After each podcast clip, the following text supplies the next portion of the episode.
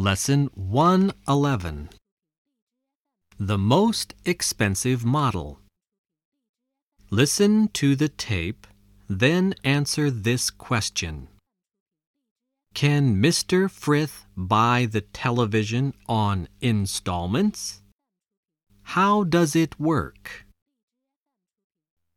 I like this television very much. How much does it cost?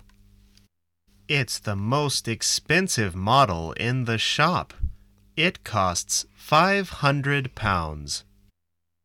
That's too expensive for us. We can't afford all that money.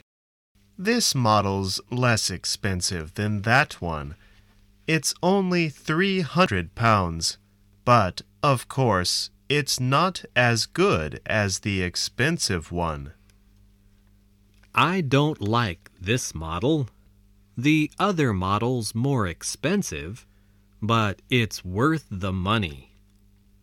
Can we buy it on installments? Of course.